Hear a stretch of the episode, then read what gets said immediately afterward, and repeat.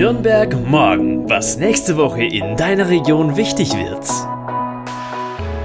Hallo, ich bin Lilian. Schön, dass du reinhörst bei Nürnberg Morgen, der Podcast der Relevanzreporter. Lokaljournalismus für Nürnberg und die Region. Unabhängig, konstruktiv, gemeinwohlorientiert. Heute ist Sonntag, der 6. Februar und hier die Themen der kommenden Woche. Sitzung des Sozialausschusses. Heroin und ein neues Substitutionsangebot der Stadt. Kennst du unseren Newsletter? Lisa Vogel erzählt dir davon. Klettersport in der Region. Es geht aber auch extrem. Und lerne unser Teammitglied Georg Escher kennen, unseren Mr. Außenpolitik der Redaktion. Am kommenden Donnerstag, den 10. Februar, trifft sich der Sozialausschuss unter anderem zum Thema Konzept zur Schaffung eines niedrigschwelligen Substitutionsangebotes, kurz Subport genannt. Worum geht es hier genau? Der Sozialausschuss beschäftigt sich schon länger mit dem Thema Drogen in Nürnberg und ein Aspekt wird seit 2020 diskutiert. Es geht um harte Drogen wie Heroin beispielsweise, die bisher an vielen Orten in der Stadt eingenommen werden.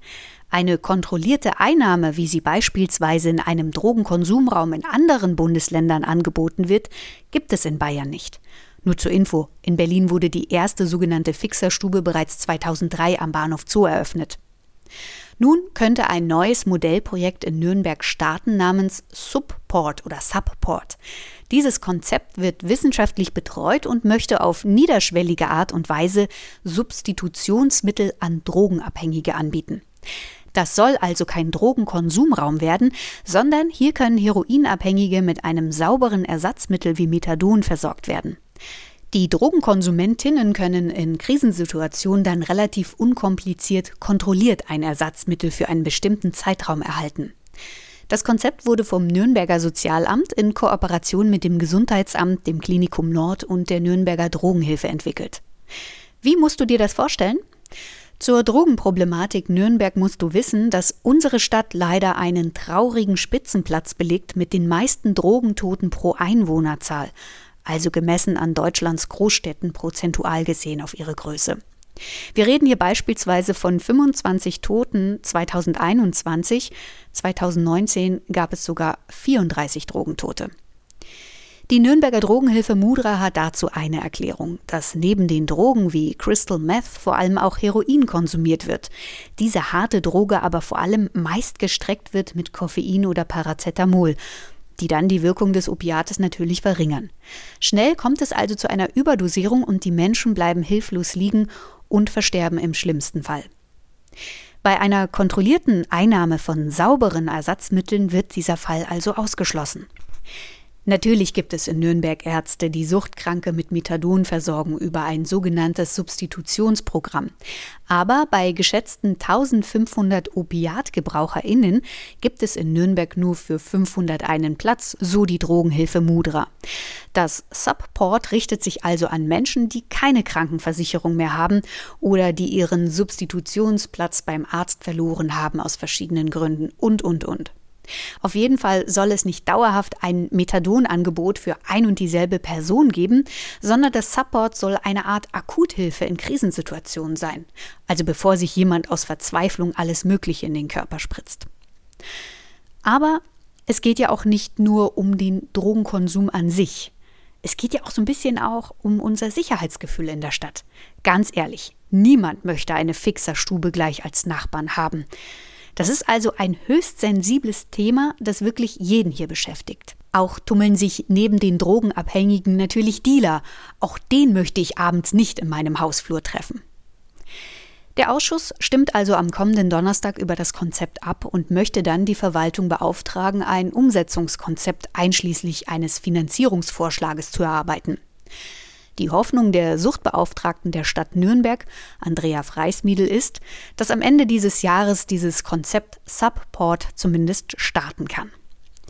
In der Podcast-Beschreibung habe ich dir noch ein paar Links hinzugefügt, wie die Hilfsangebote der Koordinierungsstelle der Bayerischen Suchthilfe funktioniert, natürlich auch die Kontakte zur Nürnberger Drogenhilfe Mudra und noch eine Website zu Selbsthilfegruppen der Region. Und hier jetzt meine Kollegin, die noch einen ganz heißen Tipp für dich hat. Hallo, ich bin Lisa aus der Relevanzreporter Redaktion. Du möchtest uns besser kennenlernen und auch mal hinter die Kulissen blicken? Dann abonnier doch einfach unseren Newsletter. Hier gibt's alle Infos zu unseren Recherchen, Events und Themen. Und ich verspreche dir, sobald es die Pandemie erlaubt, sehen wir uns zu einer ersten gemeinsamen Recherche. Den Newsletter findest du übrigens unter www.relevanzreporter.de. Hier klickst du einfach auf den Button Relevanzbrief. Schon landen wir in deinem Posteingang und halten dich immer auf dem Laufenden. Ich freue mich auf dich, deine Lisa. Schnee und Eis in Massen. So sieht es ja gerade in den nördlichen Alpen aus. Umso faszinierender, wenn hier junge Frauen statt mit Skiern die Pisten runterzurauschen, sich an Eiswänden treffen, um da hochzuklettern. Ich möchte dir heute nämlich eine beliebte Sportart in unserer Region vorstellen, die es natürlich auch in der Extremvarianten gibt. Eisklettern eben. Aber jetzt mal eine kurze Einleitung zum Sport. Klettern ist ja höchst beliebt. Zumal wir ja hier ums Eck zahlreiche tolle Felsen haben, wie beispielsweise in der fränkischen Schweiz, aber auch südlich von Nürnberg gleich im Altmühltal. Und wenn das Wetter dann doch vielleicht nicht ganz so freundlich ist, haben wir auch eine richtige Indoor-Kletterwand in Nürnberg und natürlich zahlreiche Kletterhallen. Hier dürfte dir vor allem der Begriff Bouldern über den Weg gekommen sein. Allgemein unterscheidet man hier vier Kategorien. Es gibt einmal Sportklettern Indoor, Sportklettern Outdoor, Alpinklettern und Bouldern. Der Deutsche Alpenverein verzeichnet hier die meisten Mitglieder. Jede Boulderhalle in der Region hat natürlich auch seine Mitglieder. Beim Sportklettern reden wir hier davon, dass du mit Seil, Sicherungsgurt und Helm abgesichert am Felsen bestimmte Routen hochkletterst. Eine Person klettert voraus, die andere hinterher. In den Hallen klettert meist eine Person die Route und die andere sichert unten das Seil, an dem du hängst. Das Spannende hier ist aber, du kannst sowohl in der Natur als auch in der Halle je nach Technik und Ausdauer deine Routen finden. In jeder Halle gibt es erstmal Kurse, um die Basics zu lernen und dann kannst du auch schon langsam an den Felsen. Beim Bouldern ist das ein bisschen anders. Hier kletterst du ohne Seil maximal vier Meter in die Höhe. Unten am Boden gibt es so Weichbodenmatten, falls man doch mal fällt. Und hier geht es vor allem um knifflige Routen, die du möglichst elegant meistern solltest. Ich möchte dir noch Janina Reichstein aus Nürnberg vorstellen. Sie ist nämlich aktuell im Nachwuchsförderprogramm des Deutschen Alpenvereins. Die Tage startet sie mit dem Expeditionskader der Frauen in die Alpen zum Eisklettern. Janina Reichstein hat durch kletterbegeisterte Eltern schnell also den Zugang zum Sport gefunden und ich behaupte jetzt einfach mal, sie kennt jeden Felsen der Region und ist durch die Jugendkletterei dann auch gleich weiter in die hohen Alpen gekommen. Sie hatte mir noch vor der Abreise berichtet, dass Eisklettern nochmal eine ganz andere Kategorie ist. Logisch, für mich natürlich super kalt. Man muss hier ständig in Bewegung sein. Nein, ganz im Ernst, man lernt sehr viel über die Lawinengefahr in den Alpen, erlebt gefrorene Wasserfälle, traumhafte Winterlandschaften und klettert eben an gefrorenen Wänden hoch. Als Mitglied des Expeditionskaders ist Janina Reichstein insgesamt drei Jahre dabei. Für den Kader musst du dich bewerben und solltest du neben der Abenteuerlust auch noch technisch sehr gut sein, Sozialkompetenz aufweisen und natürlich auch Touren planen können, bist du dabei.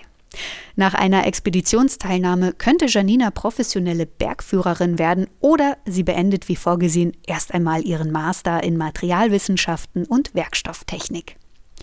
Wenn du jetzt mehr über den Klettersport der Region erfahren möchtest, ich habe dir passende Infos und Links in unsere Podcast-Beschreibung hinterlegt. Am kommenden Mittwoch, den 9. Februar, hast du die Möglichkeit, uns kennenzulernen. Naja, zumindest erlebst du einen von uns. Georg Escher, der Mann für Politik, hält im Bildungszentrum am Gewerbemuseumsplatz 2 in Nürnberg einen Vortrag über die Europapolitik. In Mein Europa der Zukunft, wie die EU wieder zu neuer Stärke kommen kann, geht es um das Erfolgsmodell der Europäischen Union und die aktuelle Eurokrise, um den Aufstieg von Populisten, den Brexit, die soziale Spaltung und natürlich auch um Corona und Europa und welche politischen Schwächen sich hier jetzt offenbart haben. Georg fragt in seinem Vortrag, muss das so bleiben? Wie könnte ein Weg der Erneuerung aussehen? Wenn du dabei sein möchtest und unsere geballte Politikkompetenz, nämlich Georg Escher, genauer kennenlernen möchtest, dann kannst du online dein Ticket buchen unter bznürnberg.de slash Programm. Den genauen Link findest du in der Podcast-Beschreibung. Der Eintritt kostet 8 Euro. Hey, wenn du noch mehr Themen oder Termine hast, dann schick uns doch einfach eine E-Mail an redaktion.relevanzreporter.de. Redaktion.relevanzreporter.de. Ich bin Lilian, bleib gesund, pass auf dich auf. Am kommenden Sonntag hörst du meine Kollegin Barbara. Bis bald, ciao.